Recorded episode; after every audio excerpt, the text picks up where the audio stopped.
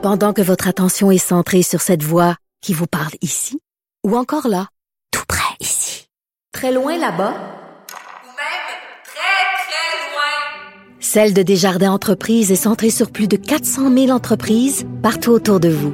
Depuis plus de 120 ans, nos équipes dédiées accompagnent les entrepreneurs d'ici à chaque étape pour qu'ils puissent rester centrés sur ce qui compte, la croissance de leur entreprise.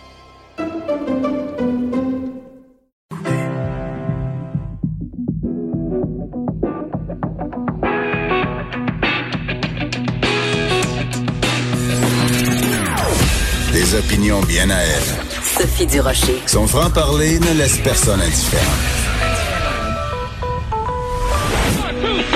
On n'est pas obligé d'être d'accord.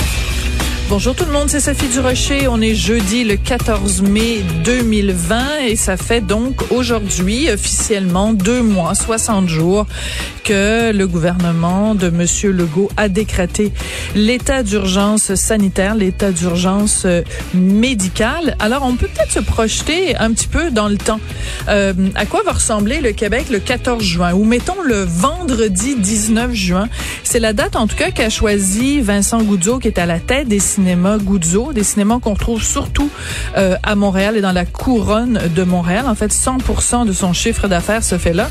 Et lui, Vincent Goudzo, ben il est allé au front en disant, ben écoutez, les cinémas, faudrait que ça rouvre le 19 juin parce que comme ça, ça nous donne une semaine avant euh, la fête de la Saint-Jean. Et rendu là, les gens vont être tellement écœurés, vont tellement avoir le goût de sortir et de se divertir que ça va juste être bon pour la santé mentale des Québécois.